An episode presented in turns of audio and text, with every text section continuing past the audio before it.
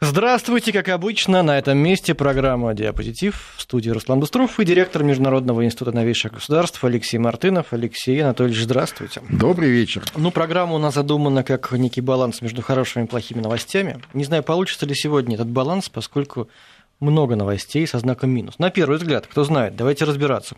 Ну, прежде всего, да, я координатно расскажу, 5533 в начале слова «Вести». Э, также на WhatsApp пишите вопросы, свои какие-то комментарии, самые интересные я зачту в эфире. События в Хемнице, в Германии. Какая-то ситуация совершенно вышедшая из-под контроля. Напомню, что там убили местного жителя мигранты, и после этого начались массовые протесты э, с таким нацистским уклоном, с нацистскими лозунгами неконтролируемый практически властями. Потом был концерт, это уже был как раз в поддержку да, вот, мигрантов и против антисемитских настроений, но проблема, такое ощущение, что сорвала э, крышку пароварки. Вот этими, Слушайте, ну вообще кризисом. удивительная вещь, э, так сказать, сперва э, там в течение там, трех, почти четырех лет вот Европа, а Германия на себя приняла основной удар вот этой неконтролируемой волны мигрантов с Ближнего Востока, с Сирии, люди бежали от войны, и в определенном смысле а, Германия сама стала а, так сказать, катализатором этого процесса, когда канцлер Германии, тогда тот же самый канцлер, что и сегодня фрау Меркель, а, так сказать, заявила, что, дескать, мол, приезжайте все к нам, нам нужны рабочие руки, мы примем всех, мы сможем всех там научить, накормить дать работу, а, хорошую, благополучную жизнь и так далее. И вот это, а, ну, по моему убеждению, безусловно, направляемая волна. Кем? Но Кем? А, хорошими, милыми людьми из океана, постольку, поскольку вот этот миграционный кризис в Европе, так сказать, не сожрал время или не дал возможности европейским политикам осмыслить, что с ними происходит. А ведь э, сегодня, наконец, когда у них начинают открываться глаза по поводу истинных намерений их, а, в кавычках, заокеанских партнеров, а, они понимают, что у них э, время потеряно. Более того, эта проблема с мигрантами никуда не делась. И им нужно ее решать здесь сейчас. А вот возвращаясь к немецкой, германской ситуации, действительно, несколько лет Э, люди находились в таком э, напряженном состоянии, я имею в виду граждане ФРГ, да, сами немцы, которые всю жизнь жили вот на этой земле, это их земля, их государство, их жизнь, да, к которой они привыкли, и вдруг вот, э, вот эта орда, которая не желает, так сказать, становиться немцами ни при каких обстоятельствах, не желает жить по немецким законам, желает жить по своим законам, по своим Э, каким-то правилам, да, э, типа того, как вот те люди, которых э, все-таки удалось задержать, там, по-моему, уже третьего задержали участника вот этого убийства, и, дескать, с удивленными глазами дают показания, и, дескать, мол, а что такого? У нас нормально, да? Если тебя оскорбили, вытащить нож и дать им, так сказать, под ребро. Понимаешь? Вот что происходит.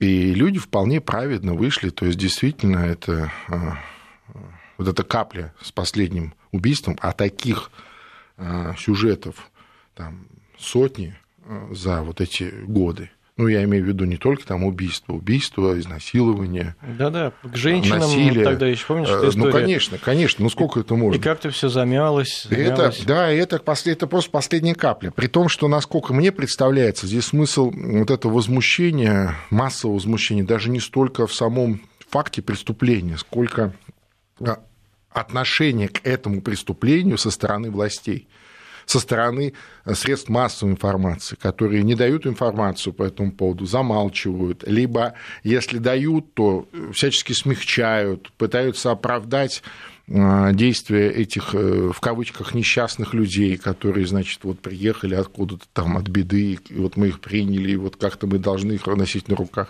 Немцы не понимают, почему так должно быть. Вот и все.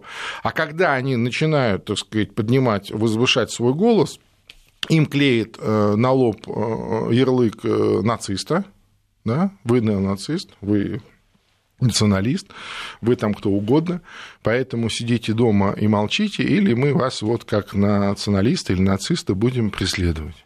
Вот что происходит.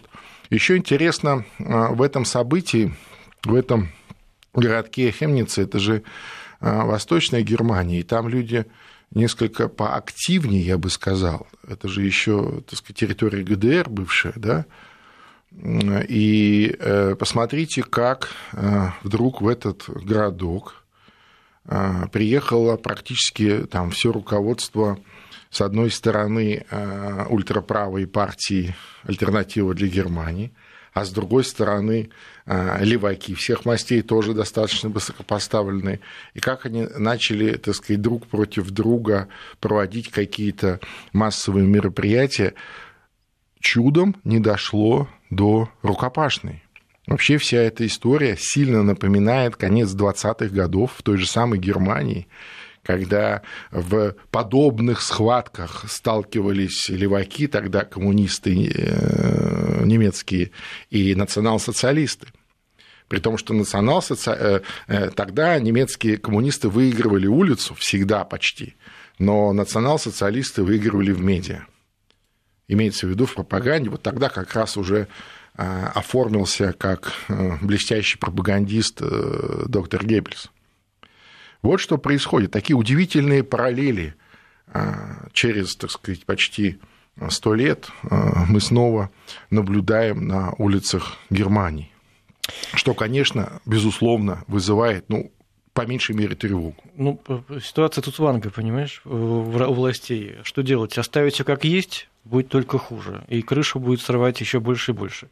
Сейчас начать каким-то образом жестко решать вопрос с мигрантами, высылать их. Значит, согласиться еще... с тем, что они были неправы. Значит, да. Безусловно. Значит, их обвинят в национализме Конечно, или нацизме. Безусловно, а, эта миграционная политика Меркель а, была, мягко говоря, ошибочной. Особенно вот в тех условиях а, нестабильного положения на Ближнем Востоке, даже не миграционная, если брать раньше, э, политика на Ближнем Востоке, откуда все эти мигранты и прибыли-то, в общем-то, в итоге в Евросоюз. Вот это с этого все началось-то. Здрасте. А давайте вспомним, кто бомбил Ливию в свое время.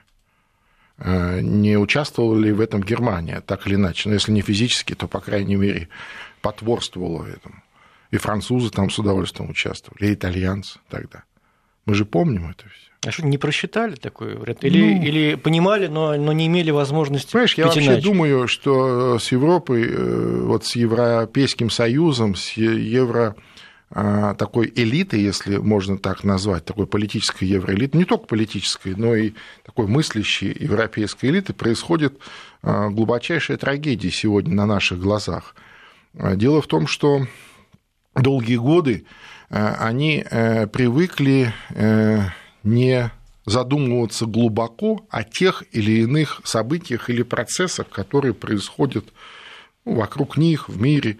А всегда был э, некий, э, э, так сказать, такой, ну, если упрощать темник или некие указания с видением на те или иные вещи от старшего партнера в Вашингтоне. При том, что Вашингтон тогда все это красиво запаковывал в какие-то а, знаешь, такие красивые обертки а, евроатлантической солидарности, там, свободного мира, открытого свободного мира, там, свободной торговли, там, мир без границ, глобализм и всякое такое. В идейном смысле это же все очень здорово, красиво, такой, знаешь, идеальный мир, в котором существуют только добрые люди со светлыми лицами – а, и все живут по а, общим законам, да? никто ничего не нарушает, прекрасно, комфортно, замечательно.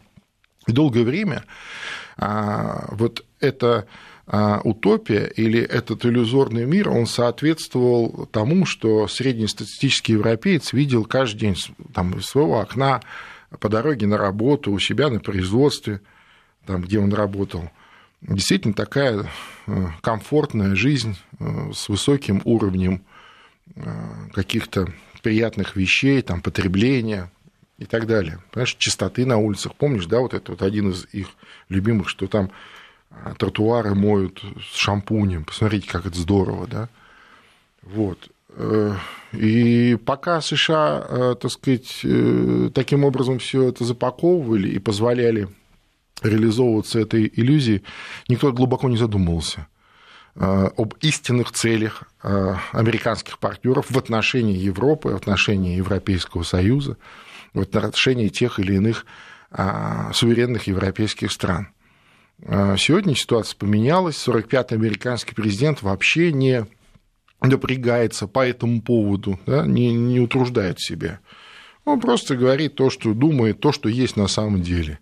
Вы мои вассалы, и мы, США, будем э, еще больше высасывать из Европы, высосим столько, сколько считаем нужным, там, денег, ресурсов, энергии а, и так далее. А если вы будете сопротивляться или будете не, согла... не соглашаться с нами, то будете получать еще больше орд мигрантов, проблем, а, значит, с безопасностью, со многими другими а, вещами. Вот, собственно, что сегодня происходит в Европе. К сожалению, к огромному сожалению, европейская элита, европейские политики потеряли время для того, чтобы создать какие-то защитные механизмы, какие-то, знаешь, сделать необходимые прививки, в том числе и в своем обществе. И сегодня общество уже неконтролируемо начинает реагировать на эти вызовы. То есть, а, ну, пока, пока это все в рамках, да, пока там полиция как-то сдерживает всю эту историю, она не а, выплескивается там, я не знаю, в какие-то там Варфоломеевские ночи и так далее. Но мне представляется, что это а, пока. Ты говоришь, США, США, это все понятно, но мир тем и сам Евросоюз не может договориться о мигрантах. И страны, в общем-то, совершенно разрознены в этом вопросе. В этом и проблема. Перекладывают ответственность друг на друга. Абсолютно. В этом-то и проблема, что а, они просто растерялись. Посмотри, там какой сейчас когнитивный диссонанс а, среди э, европейских политиков, среди даже лидеров стран да, когда там Макрон сперва, значит, в одном месте, там, Финляндии, говорит о том, что с Россией надо дружить, и вообще а, систему европейской безопасности без России не построить, нужно ее срочно привлекать к этому. Там а, другой высокопоставленный политик министр иностранных дел Германии, говорит о том, что нам надо срочно создать свой европейский SWIFT, чтобы не зависеть от Америки, от доллара. И тут же Макрон через три дня, там уже в Швеции, да, говорит о том, что вот Россия там в Кремле спят и видят, чтобы разрушить Европейский Союз. Ну, то есть явно такая, знаешь, шизофрения, э, помноженная на паранойю. А почему? Потому что э, они привыкли, они привыкли вот за несколько десятилетий, что за них в таком глобальном плане думают думают в другом месте. Понимаешь? Они привыкли, что вот э, наши добрые старшие партнеры из Вашингтона, они же про нас думают, они думают, как нам жить хорошо, безопасно, а, и они, конечно, ничего плохого нам не скажут и не посоветуют. А сейчас получается, что это не так, а с другой стороны нет другого места, откуда бы им а, говорили что-то или советовали, или какого-то места, где бы за них думали. И получается, что они должны сами думать. А как же думать самим, если вот мы уже не привыкли э, думать самим? Вот что происходит. Ну и к чему это приведет? Ой, к... не знаю. Ой, не знаю. К... Я боюсь, что время... Рост популярности маргинальных партий. Я боюсь, что время на создание таких вот защитных механизмов, инструментов э, критически упущено вот в Европе. А кто будет Европу спасать, э, по крайней мере, Европейский Союз, ну, для этого как минимум нужна ну, какая-то титаническая политическая воля. Для этого нужны лидеры в Европе уровня генерала Деголя, а таких нет, к сожалению, нет. А, я думаю, что в определенных обстоятельствах, несмотря ни на что, а, конечно, Россия могла бы поставить плечо а э, как? Европе, Европейскому Союзу, но для этого Европа должна сама хотеть этого а и просить мы... об этом, а умолять. Как мы можем помочь в вопросе миграции? Не знаю, мне сложно сказать, мне сложно сказать, но рецепт, э, э, как исправить миграционную ситуацию с миграционным кризисом, давно изобретен, давно написан и озвучен, в том числе, кстати сказать, и российским руководством на там и на европейском э, таком уровне, на международном, и э, в виде двусторонних, э, так сказать, каких-то отношений. А для этого нужно восстановить ту, те страны, те земли, которые разрушены войной. Подавляющее большинство ну, этих мигрантов. Сейчас, это Сирия, я, я сразу поправлю, это что, Ирак. Что это, конечно, наверное, предотвратит э, дальнейший наплыв беженцев, но эти, которые пришли э, на европейскую землю, они уже не вернутся туда. Ну, Даже слушай, там будет нет, замечательно, ну, хорошо. Это как подойти к вопросу? Еще раз э, конечно, потребуются серьезные, я бы даже сказал, сильно непопулярные меры, в том числе и по отношению к этим а, людям это ужесточение миграционного законодательства. Более того, это а, разработка а, законодательства отдельного, которое бы регламентировало а, нахождение вот конкретно этих людей, вот этой волны э, миграции на территории европейских стран. Если это не сделать на уровне Европейского Союза, то э, я думаю, что а, национальные законодательства начнут реагировать на это. Италия уже готова ужесточить все свои законы по этому поводу. А Германия под давлением собственной общественности, граждан, рано или поздно сама к этому тоже придет. А Венгрия так уже, а, так сказать, эти э, законодательства лежит, что называется, в парламенте, и вот они сейчас его дискутируют, понимаешь? То есть страны будут закрываться. если не будет закрываться Евросоюз целиком, или там Шенген целиком, да, как вот э, обычно у них принято, то каждая в отдельности страна просто ради самовыживания, само, э, так сказать, сохранения будет вынуждена это делать. То есть, э, возвращаясь все-таки на несколько минут назад, один из выходов это восстановление ну, Сирии той же, Ливии. Конечно, еще раз. Но это, это колоссальные ведь, деньги. Ведь проблема заключается в том, конечно, проблема заключается в том, что мы все а европейцы, мы гуманисты, да, вот по своей сути, по своей сущности э, своего мышления или э, такого мировоззрения, отношения к окружающему миру. И мы же не можем э, просто так людей выгнать, чтобы они умерли там, даже в своей стране, но там нет условий элементарных. Поэтому Россия и настаивает на создании такого международного консорциума под эгидой Организации Объединенных Наций, об этом также неоднократно мы говорили, а, куда бы аккумулировались от ведущих стран мира средства на восстановление того, что разрушено. А, при том, что речь идет в первую очередь о, об элементарных вещах, об инфраструктуре. То есть водоснабжение, электричество, канализация, а, значит, медицинское обслуживание, образование хотя бы начальное и среднее для детей и так далее. Вот о чем речь идет. И естественно, что если эти условия создать, то а, многие люди просто вернутся сами. Многие сами вернутся. А тех, кто не захочет вернуться, тех можно вернуть, что называется, против их воли. Вот и все. Это красивая идея, когда всем миром восстанавливают Сирию. Конечно. Это, очень красиво и классно. А другого пути но, просто нет, но, его не существует. Как это на практике будет реализовано? Другого есть, пути не существует. Если сейчас мы не можем договориться по каким-то вообще элементарным вопросам, то здесь надо будет договариваться, а кто, сколько, а что именно восстанавливать. Конечно. Надо а, будет для начала остановить боевые действия, то есть договориться. Ну, как по, минимум, по этому вопросу. Это настолько далекие, далекая перспектива.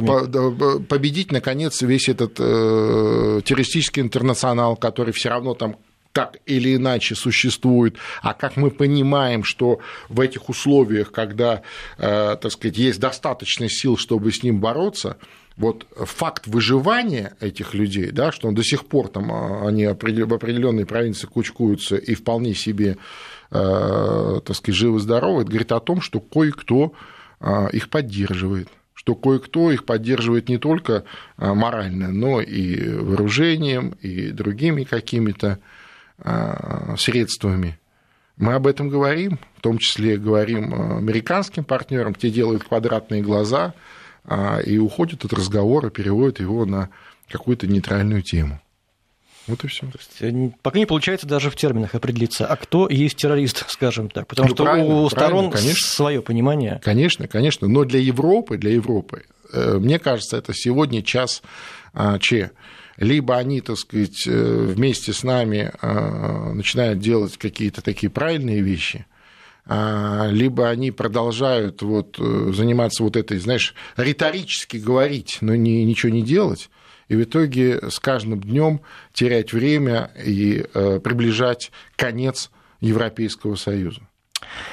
Мы сейчас сделаем небольшую паузу, послушаем новости, потом вернемся в программу. Напомню, что здесь директор Международного института новейших государств Алексей Мартынов. Диапозитив. 18.35. Э, напоминаю, что здесь Алексей Мартынов, по-прежнему ведущий программы «Диапозитив», э, директор Международного института новейших государств. Мы продолжаем обсуждать важнейшие темы. Ну, вот только что обсудили беспорядки в Хемнице. И продолжая разговор о Европе, э, хочу я напомнить о заявлении Макрона, который сказал, что Путин хочет развалить Евросоюз. Вот, собственно говоря, откуда... Ну, мы вкратце это тут, затронули. Ну, действительно, это вот яркое проявление э, сегодняшней э, такой, знаешь, такого когнитивного диссонанса европейских лидеров.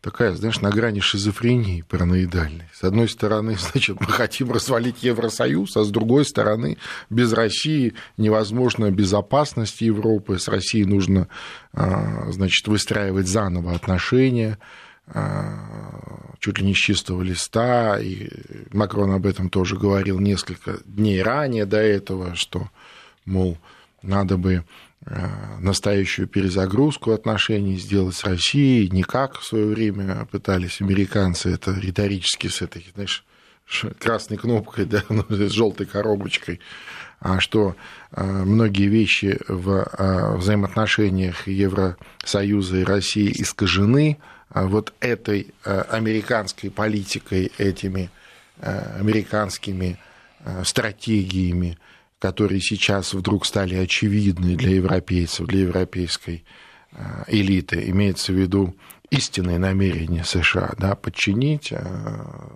лишить европейские страны остатков суверенитета и полностью управлять как своей колонией.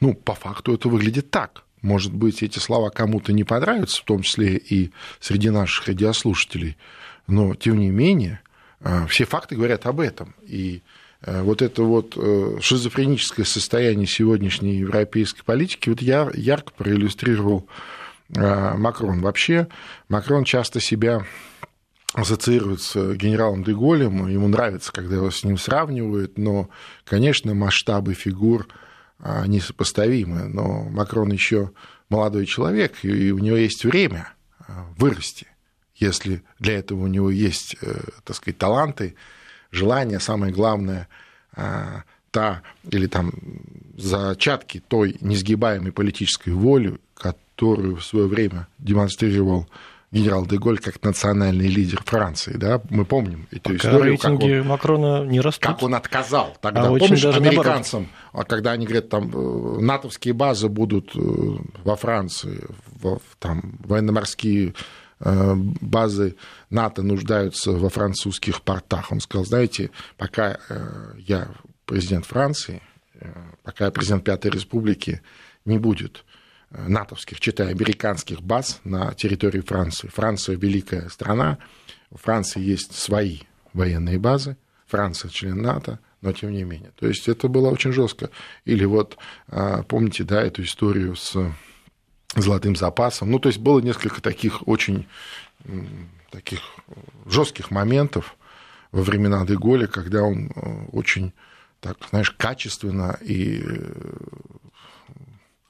жестко отстаивал суверенитет своего государства, своей страны. И, кстати, именно а, потому, что он был Деголь, а, у него были прекрасные отношения, например, с, тогда с советским руководством, несмотря на то, что, казалось бы, да, то есть все-таки Франция, член НАТО, там, одна из ведущих стран а, западного сообщества и так далее. Тем не менее. Понимаешь? А мы хотим развалить Евросоюз? Знаешь, Э, я убежден, и я думаю, что подавляющее большинство э, наших радиослушателей со мной согласится, что мы э, такие же европейцы, такие же носители европейской культуры и европейских, настоящих европейских ценностей, как и, так сказать, любые жители любой европейской страны там, на Западе, на Востоке, на Юге, на Севере и так далее. И в этом смысле коль уж мы вспоминали Деголя, вот эта а, идея Европы от Лиссабона до Владивостока, она очень правильная идея. очень правильная идея. Конечно, подобные идеи критически не нравятся англосаксам, в первую очередь Британии и их идейным наследникам сегодня США потому что они теряют в таком масштабе, они теряют свои какие-то руководящие или главенствующие позиции, ну, как им кажется, а по-другому они жить не могут. Вот. И в этом смысле э, мы не желаем никакого вреда Европейскому Союзу или там развала, или не развала. Мы бы хотели, чтобы они пришли, что называется, в себя а, и э, занялись бы вполне естественной э, политикой, внутренней, внешней, и не действовали бы по Э, американским темникам, а теперь и темников нет, да, то есть им теперь деваться некуда, а исходили из своих собственных национальных интересов. А собственные национальные интересы европейских государств и Евросоюза в целом, как изначально союза экономического, который, собственно, и создан для того, чтобы было выгодно, удобно, да, а, так вот, э, их э, реальные интересы заключаются в том, чтобы жить в таком едином европейском пространстве, где всем хорошо, удобно обмениваться технологиями, товарами, а, услугами, а, там, туристами а, и так далее. Вот э, о чем речь. Э, такой Европейский Союз, который есть сегодня, он обречен просто на крах. Не потому, что мы этого хотим, а потому, что они сами с собой это делают. Знаешь, это, а вот такие высказывания президента Франции, это, знаешь, такая проговорка по профессору Фрейду, такая компенсаторика. Мы, мы плохо себя ведем, а, потому что кто-то нам, значит, кто-то нас заставляет, кто-то нас научил, да, или кто-то нас, нам желает чего-то нехорошего. А на самом деле имеет смысл чаще смотреться в зеркало и э, понимать, что во всех проблемах, которые сегодня существуют в Европейском Союзе в целом и э, в каждой европейской стране в отдельности, э, безусловно, сами европейцы виноваты. Ну, взять тот же миграционный кризис. Безусловно, безусловно. Как, как здесь Россия? Ну, конечно, можно придумать что-то, да, учитывая опыт дела Скрипалей, можно что-то каким-то да образом нет, ну, слушай, притянуть. Нет, ну мы же говорим о серьезных вещах, а не вот этих вот деланных, деланных, значит, фейках там ну. имени товарища Мэй, да, у которой, кстати сказать, сейчас э, серьезнейшие проблемы внутри Великобритании, и даже вот эти э, поделки, э, типа дела Скрипалей не спасают, так сказать, ее от неминуемого Э, политического краха. А внутри самой правящей консервативной партии сейчас намечаются очень серьезные проблемы. А вот тот самый недавний еще министр а, иностранных дел до этого такой популярный мэр Лондона Борис Джонсон. Это серьезная позиция Мэй внутри. А сейчас у них вот буквально в сентябре в конце будет конференция партийная, потом в октябре саммит Евросоюза, куда они должны представить, и Великобритания должна представить уже согласованный план а, вот, реализации этого выхода из Европейского Союза. Но пока не получается. Конечно, так и не абсолютно. получится, так и не получится, понимаешь? То есть это э, удивительные вещи происходят, но факт, э, я вообще убежден, что до конца э, вот текущего года, текущего года Великобританию а, ждет очередной внутриполитический кризис и назначение досрочных парламентских выборов. Э, не получится у Мэй вытащить вот на этих скандалах, на этой русофобии, вытащить, э, значит, вот эти собственные скелеты, да, и по-быстрому их э, там даже не закопать, а, видимо, закопать уже не получается, потому что их все равно найдут, поэтому их нужно, знаешь, измельчить в муку, да, и распылить где-нибудь над Темзой. А у нее уже не получается. Ни времени, ни сил, ничего нет. Вот и все. Да, мы сейчас э, продолжим говорить о, о ситуации в Британии. Вот там как раз противостояние жесткое. Борис Джонсон, о котором уже был упомянут, он сторонник э, такого резкого, жесткого выхода из Европейского, Европейского реального Союза. выхода. Реального, реального выхода. А Тереза Мэй как раз Конечно. наоборот. И поэтому Джонсон обвиняет ее в том, что она практически сдалась в плен Брюсселя. Да. Не, ну, Мэй э, сдает британцев в плен ну Евросоюзу. Да. да, да. Мы сейчас сделаем небольшую паузу, а потом вернемся к этому разговору. Диапозитив.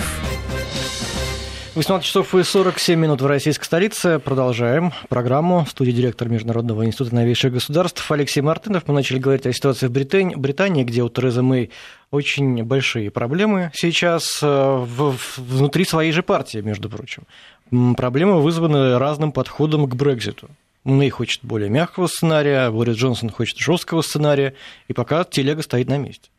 Ну да, так нет, ну, я напомню нашим радиослушателям, что Тереза Мэй в свое время а, и построила карьеру э, на, собственно, выходе Британии из Европейского, mm-hmm. на этом вот Брексите, да, то есть когда а, в результате э, того, что британцы в большинстве проголосовали за выход из Европейского Союза, а, предыдущие руководители ушли в отставку, и Мэй, как вот одна из лидеров консерваторов, да, тогда министр внутренних дел, буквально влетела в это кресло премьер-министра. Ну, а дальше-то что? А дальше нужно, а, так сказать, выстраивать какие-то взаимоотношения, как-то реализовывать все эти задумки. А Мэй – это такой, знаешь, персонаж а, очень своеобразный. То есть это не вполне политик, а, скорее это такая властная дама – вот которая, например, на посту министра внутренних дел тоже э, имела энное количество громких скандалов, вот, которые с большим трудом были замяты, но тем не менее, тем не менее, а, эти скелеты в шкафу остались. А, в том числе э, это связано и с взаимодействием с соответствующими европейскими службами и отдельными службами европейских государств. И, конечно, когда она получила полноту власти, э, она начала реализовывать не те э, заветы э, британских граждан, которые в большинстве проголосовали за выход из Европейского Союза и за такую британскую автономию, да, то есть вроде как бы все равно Великобритания же европейское государство, но вот она не член Европейского Союза, как вот виделось большинству а, британцев и тем, кто активно а, агитировал за выход из а, ЕС. Таким одним из главных ньюсмейкеров по этому поводу был как раз мэр Лондона Борис Джонсон, бывший, который после смены власти стал министром иностранных дел, и который из-за принципиальных несогласий с Терезой Мэй, с премьер-министром, именно по вопросу плана выхода или скорости выхода Британии из Европейского Союза, а, ушел в отставку, отказался от поста а, министра иностранных дел и внутри партии э, сформировал вокруг себя жесткую оппозицию Терезы Мэй. Именно из тех членов партии, таких влиятельных членов партии, которые как раз, так сказать, разделяют его точку зрения по поводу будущего Европейского Союза в целом. Вот что происходит. Э, и мы, естественно, заинтересованы как можно дольше продлить вот этот процесс, чем дольше процесс идет в ее представлении, имеется в виду процесс выхода Британии из Европейского Союза, тем дольше она остается у власти, тем дольше она, а, так сказать, получает некую отсрочку э, по, э, что называется, старым долгам. Понимаешь? Потому что вроде как бы вот человек занимается процессом, да, пока его трогать нельзя, потому что вот он занят чем-то таким великим, эпохальным. Мне представляется такая логика вот у человека, и такая логика ей движет. Э, не было бы, э, скажем, такого моторного оппонента, как Борис Джонсон рядом, наверное, бы у нее и получилось. Вполне вероятно. То есть по принципу, знаешь, будем долго выходить из Европейского Союза, неизвестно, что произойдет быстрее, то ли мы выйдем из Европейского Союза, то ли Европейский Союз сам собой кончится. И вроде как бы никто и ни в чем не виноват, и вот она таким образом а, пытается построить свое, свое политическое будущее. Джонсон считает иначе. Человек он своеобразный, экстраординарный, э, эпатажный даже где-то в чем-то, грамотный, э, с хорошим глубоким образованием, с блестящими связями еще там со студенческих времен. Вот, и он представитель э, э, такой настоящей британской элиты, в отличие от Терезы Мэй. то есть он и вхож в аристократические круги, и в финансовые и так далее. Поэтому представляется, что Терезе Мэй, скорее всего, не удастся реализовать свои планы, несмотря на ее вот эти такие горизонтальные, очень тесные европейские связи. Окей, разобрались с этим. Давай какая-то позитивная новость была в оставшиеся, оставшиеся несколько минут. Ну, у нас вообще всегда все новости позитивные. Конечно. Но, кстати, я вот буквально на днях мне попала в социальных сетях очень интересная новость. Я потом, э, кстати, единственное, где я ее слышал в новостном потоке, это именно в новостях нашей радиостанции. Но мне бы хотелось заострить внимание, а, ведь э, всего несколько лет назад а, и так без особой помпы да, во Владимирской области был построен а, автобусный завод. Ну, казалось бы, завод и завод. А там целый комплекс с э, какими-то конструкторскими бюро, э, производством, испытательными какими-то а, значит, полигонами и так далее. Так вот, буквально на днях пришла новость о том, что в России по нашим проектам разработан, придуман, построен электробус, да, электрический автобус при том, что нового поколения а, с решением, а, таким интересным инженерным решением ряда а, технологических проблем, которые в подобных автобусах существуют. Ну, много где есть электрический автобус, а вот так, чтобы у него и платформа нижняя была удобная для людей, чтобы он был достаточно вместимый, долго ездил на одной подзарядке, да, и а, быстро заряжался. То есть это вот вечная проблема, сегодняшняя проблема а, аккумуляторов, начиная там от мобильных телефонов, да, кончая транспорта. Можно много что сделать, если вот решить эту проблему емкости аккумуляторов. Так вот, э, российские разработчики, полностью это российская, еще раз я подчеркиваю, полностью российская разработка вот от начала до конца. Хотя, конечно, с использованием а, тех или иных там знаний кооперационных с э, западными всякими а, партнерами, не только западными, иностранными вообще, международными, но тем не менее. Так вот, а, наш автобус, 300 километров у него запас хода, значит, 13 э, тонн весит, 90 э, человек везет. 90 человек. Ну, может быть, это не так много, но 90 человек – это городской транспорт нормальный. То есть это обычный городской автобус. Да? Вот. А заряжается он всего 3,5 часа. Э, то есть 300 э, километров это, ну, это, в принципе, небольшой городской маршрут на вот целый день. Угу. Да? Ну, представляешь себе, да? Ну, здорово же. Здорово. Шикарная новость. Шикарная. А может быть, сейчас это, так сказать, так вот как-то все вот сделали и сделали, неизвестно, как оно дальше будет, но а, наши, соответственно, производители уже сейчас проводят испытания, уже а, буквально а, в конце сентября отправляют вот эти наши опытные образцы на международную выставку, а, где-то в Европе она будет. И параллельно а, в Барселоне два опытных образца будут проходить европейскую сертификацию. Супер. То есть, возможно, в Европе будут ездить наши автобусы в ближайшее время. Это вот к вопросу о том, э, как мы можем помочь Европе. Да так и можем тоже, почему нет? Спасибо большое. Это была программа «Диапозитив» с директором Международного института новейших государств Алексеем Мартыновым.